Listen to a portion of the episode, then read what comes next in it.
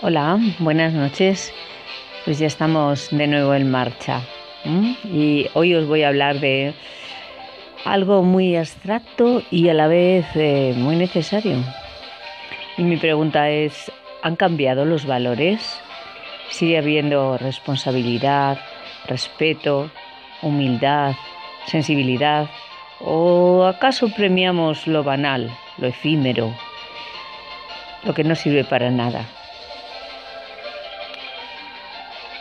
El ser humano necesita cierta ética, cierto comportamiento individual, eh, justo para poder vivir y convivir en sociedad. Esto sitúa a la especie humana por encima de otras especies, supuestamente, aunque en realidad yo creo que otras especies eh, socialmente también saben convivir con determinadas reglas no escritas, sino impresas en el ADN de la manada, del colectivo. Y bueno, pues a partir de cierta edad caemos en la censura por la crisis de los valores de la juventud.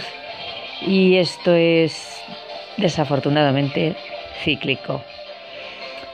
Quizá nos intimida lo desafiantes que pueden llegar a ser los adolescentes, pero realmente, y aunque nos parezcan arrogantes, son mucho más receptivos y sensibles a rediseñarse en sus valores. Y en este tramo de edad y por mis aficiones gimnásticas, he de decir que he encontrado un segmento de sociedad muy, muy, muy saludable. ¿ah?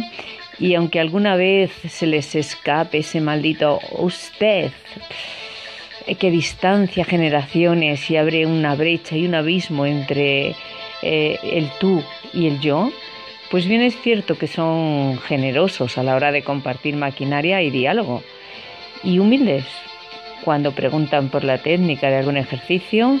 Así que bueno, por ellos chapó.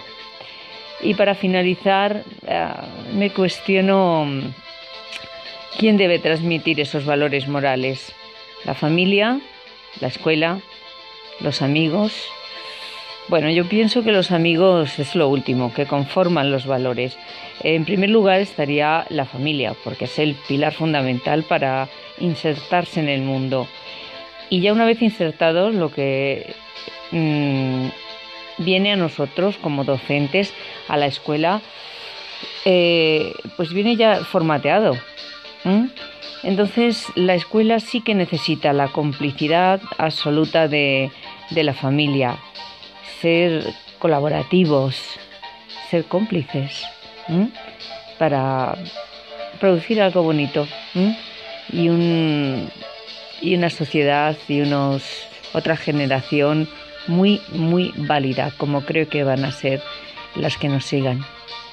Un beso a todos y un abrazo enorme. Buenas noches.